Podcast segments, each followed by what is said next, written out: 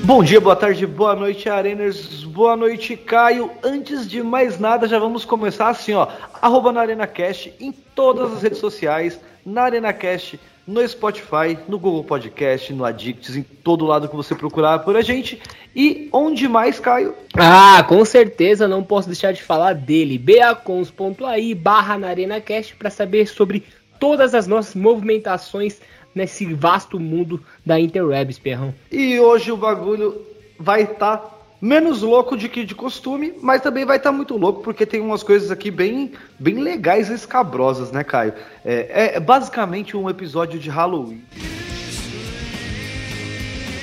no Brasil. O dia da gravação é um feriado aqui em Portugal. Nós estamos gravando aí num feriado que é no dia primeiro. Aí no Brasil o feriado é no dia 2, não é isso? Exatamente. Eu não sei se eu posso falar comemora, né? Porque afinal de contas o feriado é de finados. Tem muita gente esquisita, né, Pierre? Comemora. Mas enfim, dia 2 é, é, os mexicanos comemoram, né? Eles acham que a morte é uma passagem boa aí. Mas enfim, é, amanhã, no caso, dia 2, aqui no Brasil, é feriado. E a gente acabou de datar o episódio, mas não tem problema nenhum, né, Pierrão? Não, não tem problema, não tem problema nenhum. Dia 1 e 2, olha isso. Por quê? Porque era mais mesmo para falar sobre o feriado. O feriado aqui é no dia 1 que é o dia dos homens, dia de todos os santos. Então, tipo, e no dia 2 é o feriado de finados. No Brasil aqui não é feriado. Mano, é, é, legal isso. Aqui tem uns feriados bem diferentes, cara. E, mano, além de mais nada, ainda tem o quê? É pós o Halloween, né, velho? Pós o Halloween. Querendo ou não, nós temos aí o, o Halloween. No Brasil não é Halloween, né? De, melhor, deveria não ser o Dia das Bruxas, deveria ser o nosso todo especial folclore, o Dia do Saci, velho. Exatamente, né, Pierre? Essa velha mania do brasileiro, né? Pegar tudo que é de fora e achar que é melhor do que o que a gente tem aqui. Só que o Brasil, como a gente bem sabe, é riquíssimo em cultura. É, aqui no meu prédio, inclusive, teve uma campanha aí para pedir doces. Eu não participei, porque eu acho que para pedir doce tem que ser no Cosme Damião, viu, Pierre? Olha, eu mesmo sendo ateu, eu sempre gostei dos docinhos de Cosme Damião. E para quem não sabe quem é o Saci, já que essa molecada nova aí, os. Como é que é agora? Geração Z, não é isso? Os coroners, geração Z, o pessoal de 96 para frente Segundo a lenda, o Saci é um ser baixinho e negro que possui apenas uma perna. Por isso ele se locomove pulando rapidamente pela floresta. Outra característica marcante é o seu capuz vermelho. O Saci é meio brincalhão, Caio. O pessoal falava que era brincalhão. Hoje pra gente seria uma afronta, velho. Mas assim, é, além de tudo isso, ele tá sempre realizando as suas travessuras por onde passa. Você tem medo do Saci, Caio? Olha, com certeza no tempos, nos tempos de hoje o Saci seria prontamente cancelado pelo bullying que ele comete, né, Pierrão? Mas enfim, eu tinha muito mais medo do Curupira, cabelo de fogo, do que do Saci. Eu via o Saci como um parça, tá ligado? Um parça que a gente chama pra zoar os outros também, Pierrão. Olha, e se você tiver medo do Saci durante estar ouvindo esse episódio, que não é para te assustar, é fácil. Você pode arrancar o gorro dele ou prender ele dentro de uma garrafa com uma peneira. É, é simples. Agora, se você não conseguir, se prepara porque ele vai aprontar boas para cima de você. Correto, tem uma série no Netflix, né, Pierre, chamada Cidade Invisível, que conta um pouquinho do nosso folclore brasileiro. É uma série ali protagonizada pelo Marco Pigossi e pelo Alessandro Negrini.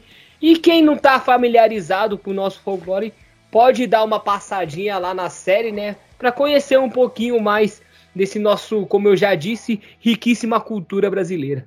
Não, com toda certeza, velho. É, é muito bom, é muito boa mesmo a, a, série A Cidade Invisível. Mano, tem participação do, do Jimmy London, do Matanza, né? O, pessoal, pessoal bom, velho. Pessoal bom. Tem várias outras é, outras lendas ali, né, Caio? Que tipo o pessoal não conhece muito bem. Eles sempre falam de alguma outra coisinha. Tem a lenda da Yara, tem a lenda da Cuca, a maravilhosa Cuca, meu pai amado.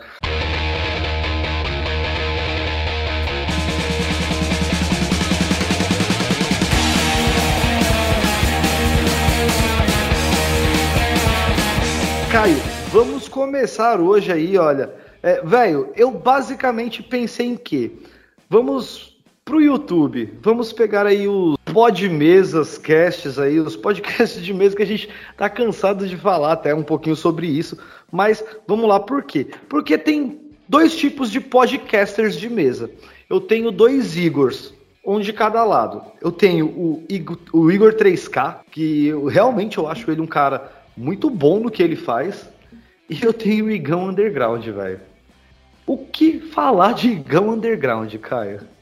Então, PR, é, é nítida e óbvia a diferença entre os dois Igors, né? Afinal de contas, o Igor do Flow é o precursor dessa parada toda aí de mesa cast. O Igão foi mais na onda, né? Como uma, a grande maioria fez, viu que tava fazendo sucesso, pegou rabeira aí nesse hype todo. E hoje ele é apresentador do Podpah. Inclusive o Podpah já passou o Flow em número de inscritos, inclusive, PR. Eu só não sei te dizer, né? Se a relevância é maior ou não na minha opinião, eu acho que os dois são parecidos em questão de relevância. Eu pensei numa teoria, Pierre, que os podcasts, hoje em dia, eles só são relevantes não pelo conteúdo em si, que é passado por eles, mas quando tem alguma polêmica, alguma fala mais contundente aí. Não sei se você é, partilha dessa opinião também. Concordo completamente. E o Igor, mais uma vez, se excedeu aí, querendo gastar o dinheiro dos outros, com ideias dos outros, fazendo coisas para os outros e não querendo gastar o seu próprio dinheiro, Caio. Assim como no áudio que vai tocar aí, ó. Ai, vai, vai taxar meu pai, que é, é, que nem quando a galera fala, né? Não, tem que taxar do, de quem tem dinheiro mesmo pra dar pra quem não tem.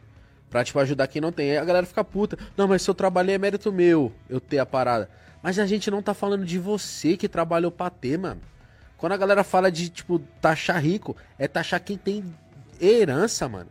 É taxar pra quem tem demais, mano. É de taxar gente que não vai conseguir gastar porra desse dinheiro enquanto seus irmãos aí tá tudo morrendo de fome. É isso que eu tô querendo dizer. Então, tipo assim, mano, vai taxar esses mano pra poder dar saneamento básico pras pessoas, mano. Dar moradia. Porque a gente voltou, não sei quantos anos atrás, tem gente uhum. passando fome, viado.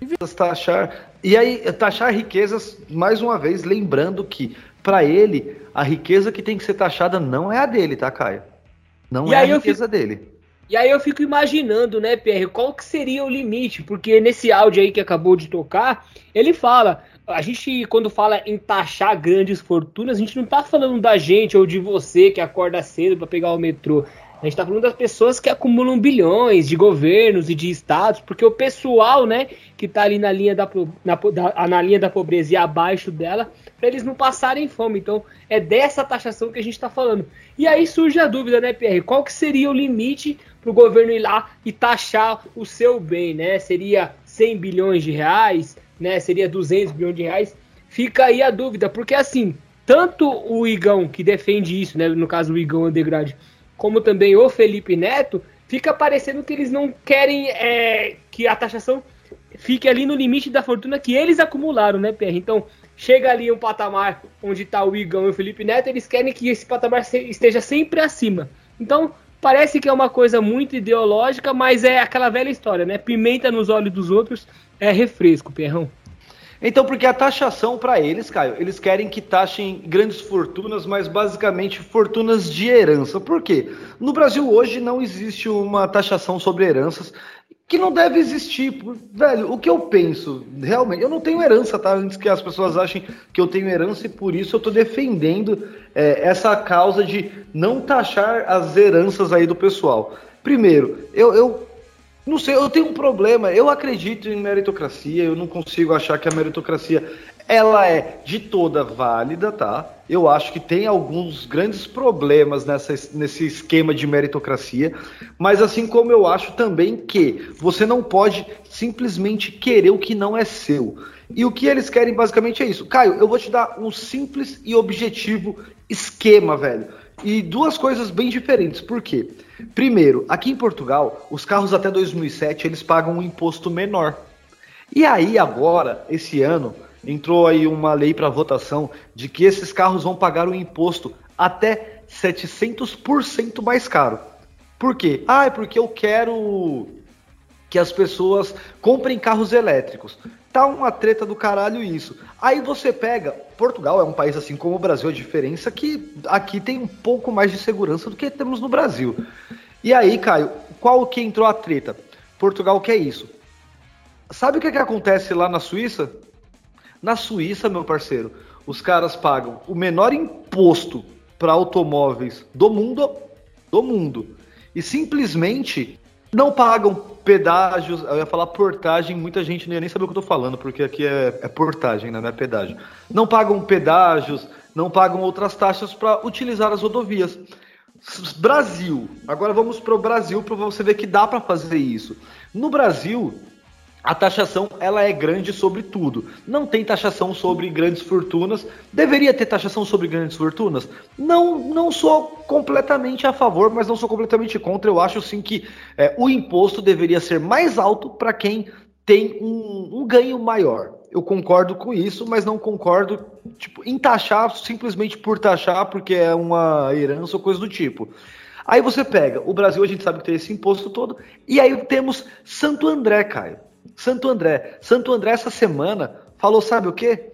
Olha, os transportes públicos aqui em Santo André, os ônibus aqui em Santo André, serão gratuitos, velho. Gratuitos.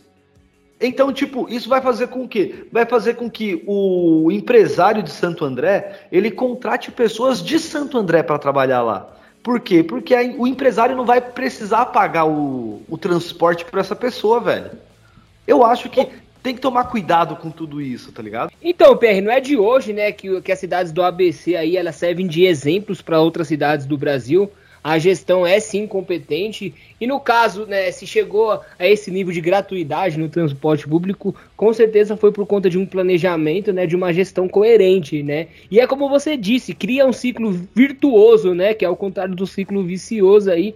É, mais gente são empregadas no, no, no na cidade, no caso, gerando renda, gerando emprego, e todo mundo ganha com isso, né, Pierre? O empresário que vai contratar ali o funcionário vai preferir, com certeza, o funcionário da cidade por conta dessa gratuidade no transporte. E é como eu disse, vai criando ali um ciclo virtuoso onde todo mundo ganha, as empresas ganham, pessoas consomem mais e aí todo mundo vai crescendo junto nessa grande engrenagem. Eu sou muito a favor disso, cara. Então, mano, e aí por que isso, Caio? O, o Igão ele tem que limitar um pouquinho as falas dele porque ele é um cara sem é, muito discernimento no que ele diz ele meio que está acompanhando uma massa e essa massa que ele está acompanhando ela é meio burra. Então não adianta ele ficar replicando, velho. É um grande de um papagaio. Eu nunca tive nada contra o Igão, de verdade. Eu acho ele o Mítico pessoas super simpáticas, tá? De verdade. Eu acho que deve ser legal você ser amigo deles. Mas assim, é, eles estão tentando entrar em um âmbito que eles não têm conhecimento. Então acaba que eles vão disseminando um pouquinho de coisas erradas e o público deles, que hoje, como você disse, já passou o Flow aí, não é um público igual o público do Flow, velho. O Flow, depois que se desprendeu do, da bicicleta da bicicleta Patete, ele conseguiu ter uma relevância ainda maior, conseguiu ter pensamentos mais é, críticos. Por quê? Porque o Igão ele é um cara de, de uma cultura melhorada. Ele não é um monarca falando. Então, tipo, tem que tomar mais cuidado, Igão. Não adianta você querer taxar é, a fortuna dos outros e pegar a sua fortuna de um osasquense que vem da quebrada, que trabalhou no McDonald's e os caralho, e simplesmente achar que, ai, porque eu vim da quebrada, eu sou rico e não posso ser taxado. Vai acontecer com você também.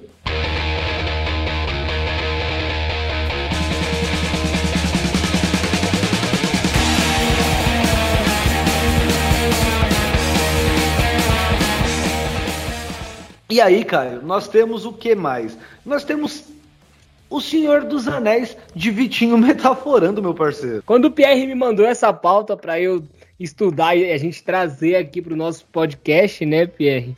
É, confesso que não fiquei muito animado, não, mas eu dei uma chance. Pelo, por, por mais um vídeo do Vitor se justificando, né, Pierre? É um vídeo, como você falou, de duas horas, onde eu só consegui assistir uma hora e 17 mas pelo tempo que eu consegui assistir ali, o que eu ouvi foi ele se vangloriando das formações que ele tem. Eu sou especialista em comunicação e comportamento não verbal. Né, dizendo que ele é sim um especialista, que ele já fez diversas provas, passou em diversos testes. E novamente ele vai se explicando, falando a mesma coisa, é, dizendo que o que ele faz não é pseudociência, né, Pierre? Mas aí eu trago a questão. Se pro público dele, que já tá convencido que isso não é pseudociência, para que falar para um povo que não vai mudar de opinião, Pierre. É, eu detesto concordar com o, o Santinelli, mas nesse caso eu tô com ele. É, eu acho que sim, é uma pseudociência, porque até o momento as pessoas que é, disseram que é, microexpressões faciais não são pseudociência não conseguiram me provar com embasamento científico que não se trata de uma pseudociência. Eu não sou especialista de nada, mas eu ouvi alguns especialistas dentro do YouTube, né? Algumas, alguns cientistas de formação, alguns artigos que eles trouxeram, e eu acho que para esse lado foi mais convincente do que do lado do, do Vitor do Metaforando. E aí, Pierre, é aquilo que a gente conversou, né? Na reunião de pauta. Imagine um mundo onde simplesmente o Vitor teria deixado tudo isso pra lá, cara. Um mundo muito mais. com muito mais flores, né? Uns girassóis, umas coisas assim, porque simplesmente ele abraçou. A gente falou sobre isso daí nos episódios para trás, eu não vou me lembrar, e eu simplesmente esqueci de pautar aqui qual que era o número do episódio para citar, mas não tem problema. Se você colocar, vai ter a treta do Vitinho metaforando. Capaz que eu coloque aqui na edição também, vamos ver como é que é. Mas assim, Rolou toda essa treta por quê? Porque basicamente Vitinho metaforando, ele processou o, o, otário do Thiago Santinelli. Eu sou especialista em comunicação e comportamento não verbal. Fazendo com que assim esse retardado ganhasse. Eu sou especialista em comunicação e comportamento não verbal. Muito inscrito e muito inscrito e muito inscrito. Por quê? Ele estava preso dentro de uma bolha de pessoas da laia dele. Simplesmente ok. Conhecíamos? Não. Pouquíssima gente sabia quem era esse cara. E aí o processo aí do Vitor Santinelli, é, os pedidos para que vídeos fossem removidos e os caralho, deram muita pauta para esse cara, velho. Aí ele me lança, Caio, esse vídeo de duas horas que basicamente ele fala sobre tudo que ele já tinha falado em um monte de outros caralhos de vídeos e lugares, velho. Eu sou especialista em comunicação e comportamento não verbal. Acaba por ser duas horas e meia aí de. Eu sou especialista em comunicação e comportamento não verbal. Pura enrolação, se defendeu bem, por quê? Porque o Vitinho ele fala bem, ele fala muito bem, ele tem uma narrativa muito boa, ele é um. A gente tinha até comentado na reunião de pauta, ele é como que é, caralho, a palavra? Foda-se, um comunicador. Ele é um comunicador, ele se comunica muito bem, ele se expressa muito bem, só que ele perdeu a oportunidade de botar no rabo de, do, do Thiago Santinelli, velho. Por quê? Se ele tivesse feito tudo, absolutamente tudo, ao contrário do que ele fez, hoje não teríamos essa pauta mais uma vez. Exato, ele podia ter brincado, né, ter analisado o, o Santinelli, ia ficar tudo isso, todo mundo ia dar risada junto, mas ele leva tão a sério o trabalho dele, né, Pierre, que eu acho que ele não conseguiu fazer isso, cara. E acabou que ele levando tão a sério isso, né, é, outras questões inclusive apareceram, como foi o caso lá do cachorro, que ele fez uma Dragon Quest lá para pegar o nome do, do entregador, Meu Enfim, ele se embananou. Teve um dia que eu dei uma gafe tremenda. Chegou um dia um entregador muito bacana, aquela gente boa. Comecei a trocar ideia com o cara no portão. O cara, tá. Pô, meu, seu cachorro é muito lindo. Eu falei, é, vem aqui. Falei o nome do cachorro. Hum. Puta, na hora eu. Que cagada. Por que, Vitor? Porque o cara vai vir amanhã, se o cara for me assaltar, ele vai falar, ô, oh, fulaninho, vai falar o nome do cachorro, o cachorro vai responder. Então, eu liguei pro meu irmão na hora, falei, Vini, a gente tem uma quest pra fazer, cara. Falei, mano, nós temos uma quest, eu preciso descobrir o nome desse cara que veio aqui. Vacilo. Falei, bom, a pizzaria é tal. A gente saiu de casa, foi no supermercado, comprei dois panetones. Era época de Natal, inclusive. Aí o fulano, cara, muito obrigado. Foi um baita atendimento, nunca ninguém conversou comigo do jeito que você conversou no atendimento e tal. Cara, obrigado mesmo, de coração. Como que é o seu nome, querido? Fulano de tal. Cheguei pro meu irmão, falei, pegou? Peguei. Aqui, anotado. Placa, marca, modelo, tal. Pesquisei. Aí eu falei, bom, sei onde mora, sei nome completo, sei mais dados da família, sei onde trabalha. Aconteceu alguma coisa, sei onde pesquisar. Cada vez mais, e era só ter entrado na brincadeira junto, né? E o que, que eu ia falar, né, antes da, da transição aí, em relação ao, ao Podpah, eu acho que inclusive cabe também, no caso do, do Santinelli, é que as pessoas, essas pessoas estão acostumadas, Pierre, a simplesmente fazer um conteúdo onde elas falam o que quiser e, que, e acham que não vai ter consequência nenhuma. Agora elas estão tomando um pouco mais de cuidado, mas infelizmente eu acho que a autenticidade ficou um pouco para trás. Eles sempre vão querer falar em prol daquilo que eles acham que é o hype, né, Pierre? Então eu acho que fica muito complicado, você acaba virando uma pessoa sem personalidade, às vezes você bate ali na, na hipocrisia, e eu acho que isso acontece muito com esse pessoal aí do Santinelli, do pessoal do Podpah, enfim, cara. O Thiago Santinelli, ele se prendeu em um limbo de, de escolhas, né, velho? E o Vitinho ele poderia ter mostrado todas as incongruências, todos os pensamentos tortos dele. Ele poderia simplesmente ter metaforado, Caio, como a gente já tinha conversado, em uma série de, de episódios, tá ligado? Sobre o, o, o Thiago Santinelli. E simplesmente seria melhor até para ele. Hoje o cara tá aí querendo ou não, ele meio que cai, já tá, já vinha caindo em um limbo do esquecimento, ele se vangloria muito por, tipo, eu, eu sou especialista em comunicação e comportamento não verbal. E, é, eu sou o maior dentro disso daqui, eu sou o que tem maior número de inscritos, o meu canal é uma pseudociência. É uma pseudociência. Se você não sabe o que é uma pseudociência, temos pena. Mas aí entra naquela, a gente tinha até comentado mais cedo. A pseudociência nos últimos tempos ela vem ganhando força. E nos próximos meses a gente pode ter até pseudociência sendo tratada como ciência direta, que é o caso da ufologia. Por que, que essa daí a gente tem que desprezar? Eu, eu gosto do tipo de conteúdo, tá, Caio?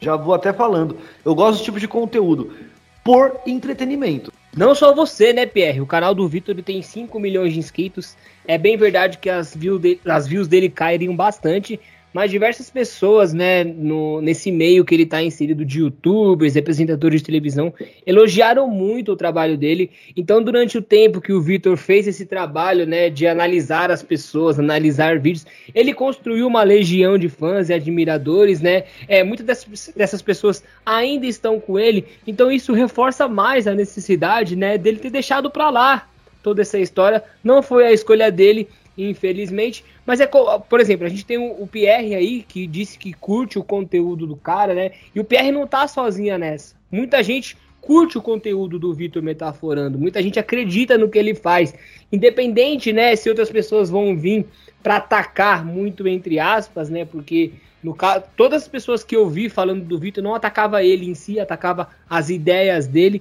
Ele pegou muito para ele essa questão. Mas, Pierre, é, eu acho que as pessoas que já admiravam o trabalho do Virtus não vão deixar de admirar por conta disso aí.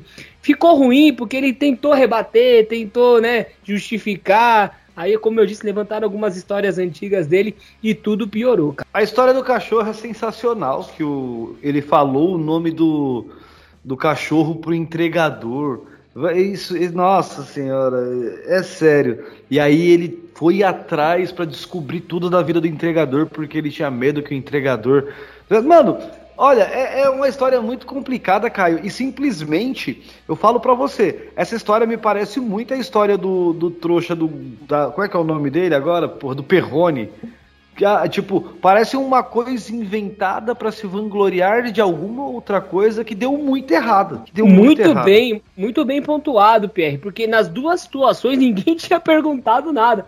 Os caras, por vontade própria, contaram essa história absurda e aí o cancelamento foi inevitável, né, Pierre?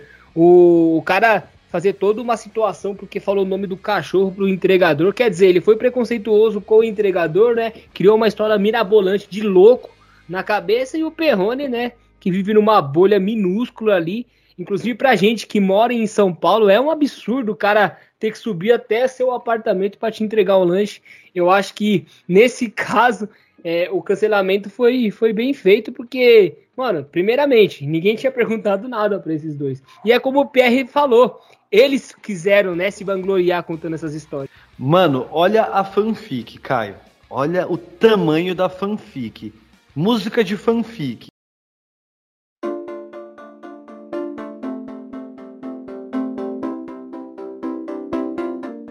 Simplesmente o entregador que brigou com o Perrone é o mesmo cara que foi lá na casa do, do Vitinho metaforando pra, tipo, descobrir o nome do cachorro dele, pra pegar as fezes do cachorro dele e fazer o, as bolachinhas lá, os alfajores pro Perrone, velho. Inclusive, esse é o mesmo cara que sofreu preconceito daquele daquele cara lá, né, que, que pediu um lanche e acusou ele pela cor da pele. É o multiverso dos entregadores de iFood, PR. É o multiverso dos entregadores. Puta que pariu, que conversa mais torta. Sem usar nada, velho. Só sai. E aí, Caio, no meio, já que a gente tá falando de youtuber, no meio disso tudo, nós temos uma polêmica que é com dois caras que eles são mais é, influencers digital que outra coisa, né, velho?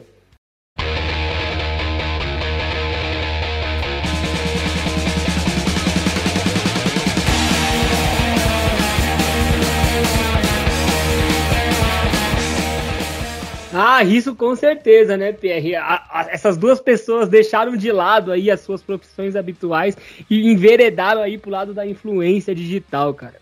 Olha que os dois não são dos melhores no que fazem, mas ok, vamos lá. Tem toda uma treta rolando aí envolvendo o presidente Luiz Inácio Lula da Silva e o menino barra adulto Ney.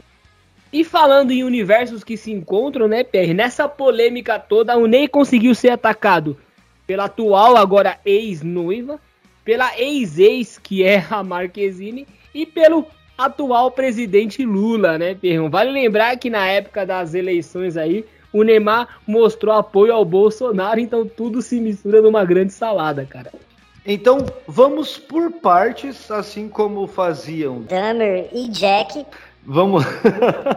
assim como faziam esses caras aí, vamos por partes. Velho, primeiro, Bruna Marquezine, a atriz participou de um programa aí, que é o De Frente com a Blogueirinha. E no final de, do bate-papo, teve uma pérola, que foi essa pérola aí, ó. Encerrar aqui um ah. livramento.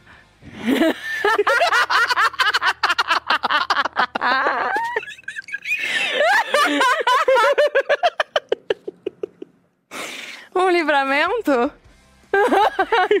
é. Primeira coisa, primeira, primeira coisa. eu não sei, eu tô cansada. Deixa eu pensar na segunda. Simplesmente a Bruna Marquezine não precisou falar nada, né, Pierre? Ela só riu. É, a, a, a estrela aí de besouro azul, né? Com uma simples pergunta aí, ela conseguiu falar muita coisa sem falar nenhuma palavra, cara. Inacreditável esse vídeo aí. É, ela simplesmente deu risada aí de uma pergunta e ficou implícito, de forma implícita, de quem ela estava falando aí, PR. Justamente na semana em que estoura a notícia, uma, que o menino Ney teria terminado seu noivado com a Bruna Biancardi, né, que é a mãe da nova filha do Neymar, a Mavi, e o Lula atacando o Neymar após a premiação da bola de ouro do Messi, dizendo que o Messi é exemplo para esses jogadores jovens brasileiros que só querem saber de farra e noitada, Pierrão.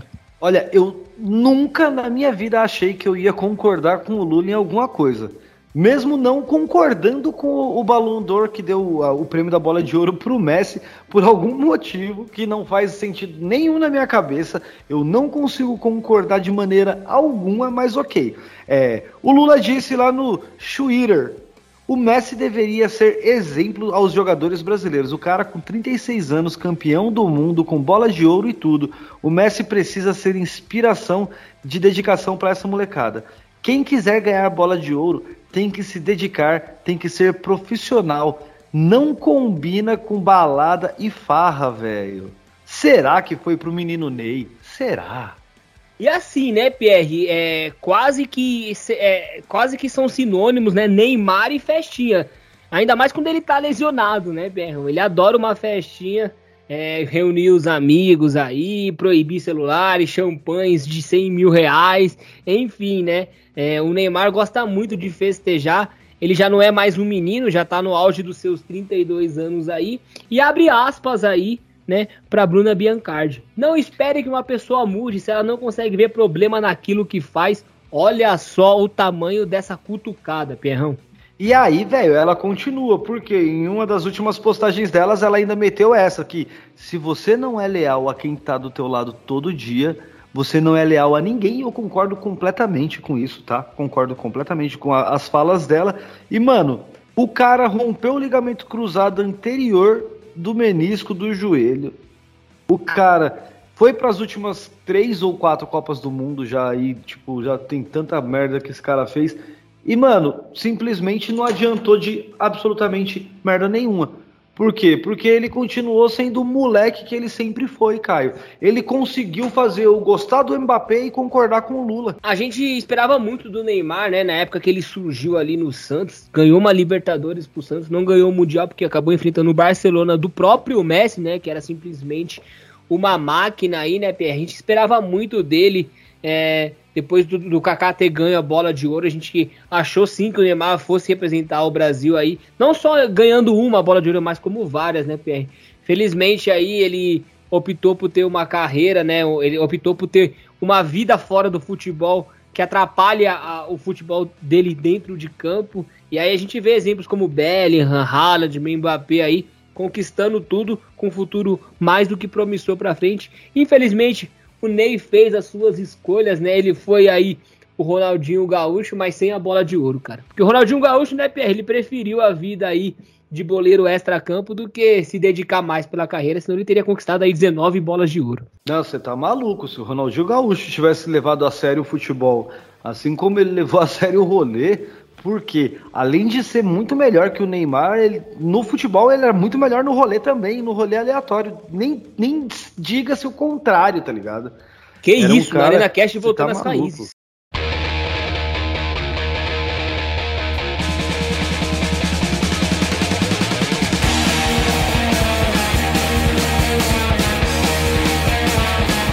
E aí, Caio, vamos falar um pouquinho agora de cinema, velho. Cinema BR, que você bem sabe que eu sou um fã bem, bem, bem, bem forte do cinema nacional, do cinema BR, velho.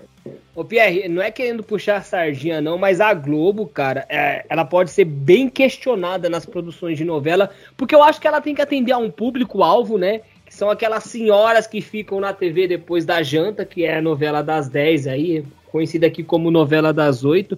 Mas quando se trata de produzir séries, por exemplo, o Globoplay dá aula, cara. Não só o Globoplay, mas como algumas outras produções brasileiras aí, cara. A gente tem muito ator talentoso aqui que se perdem nesses roteiros pífios de novela, né? Eu sou completamente contra a produção de novelas no Brasil. Eu acho que a gente tinha sim que investir em séries. Exemplo disso, né? Essa enxurrada de boas produções aí, no caso, A Menina que Matou os Pais, Sob Pressão, Ilha de Ferro, é, Cidade Invisível. Tem uma série de exemplos aí, Perrão. E é bem isso, Caio, é bem onde nós iríamos entrar aí, a menina que matou os pais.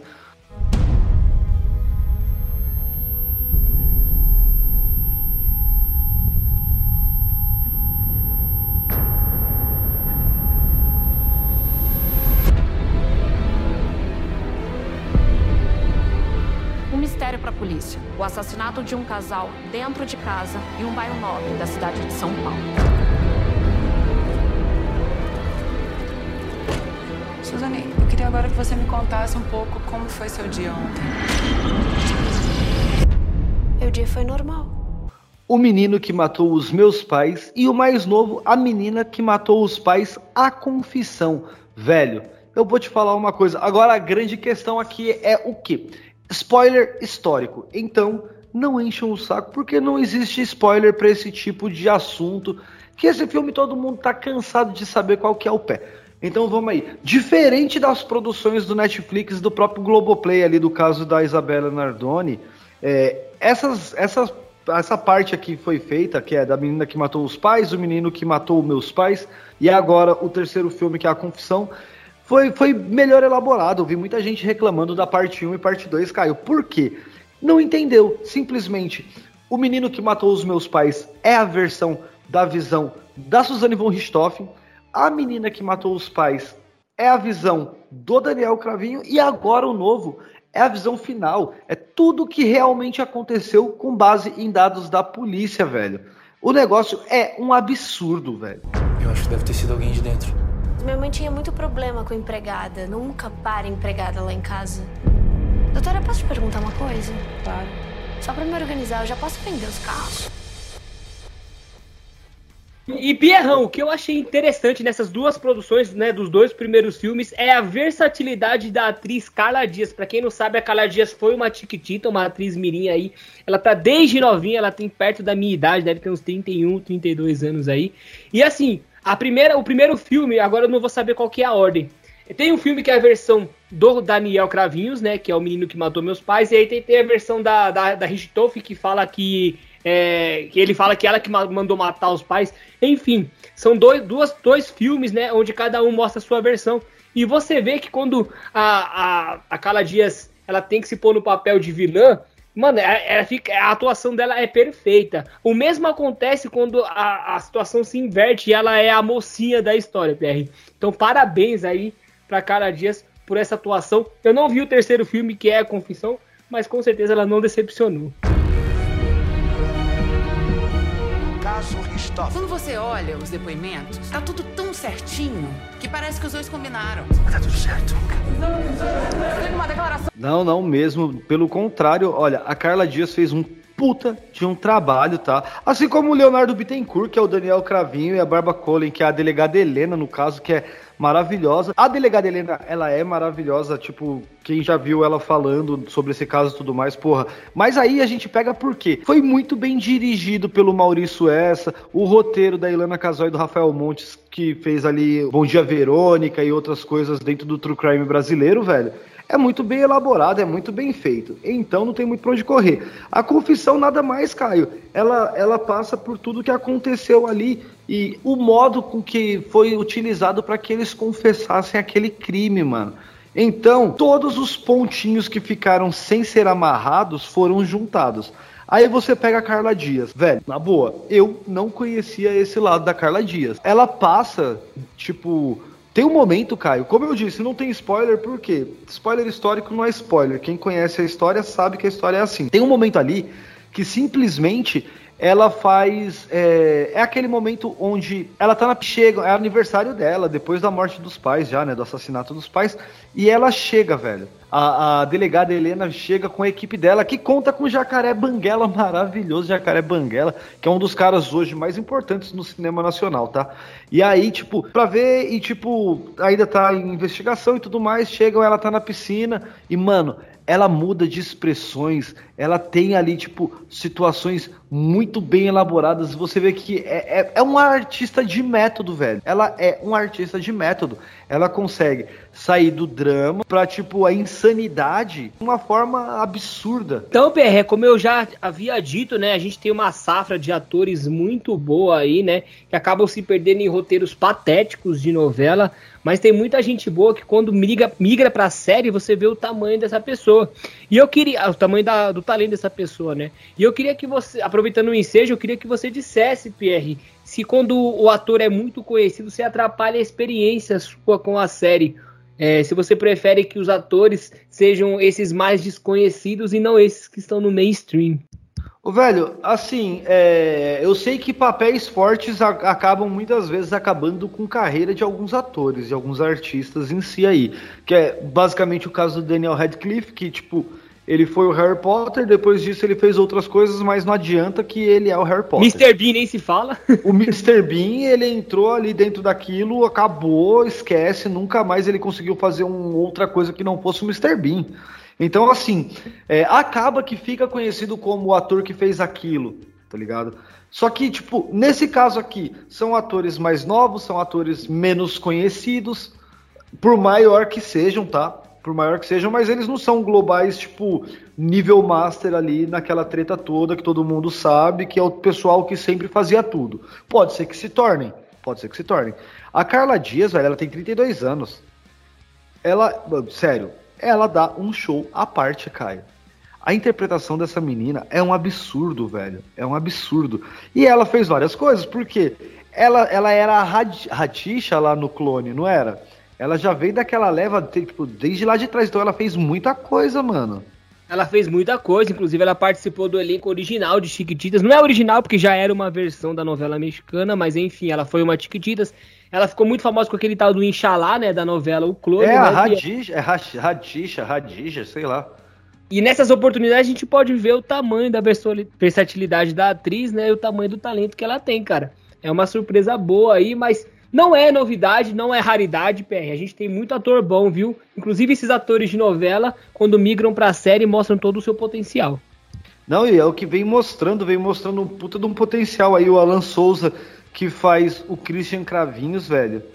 É, é sério, tipo, ele passa. ele Primeiro, ele, o papel dele é menor tal. Só que, tipo, depois que a polícia já chega mais, ele já começa a ter mais participação.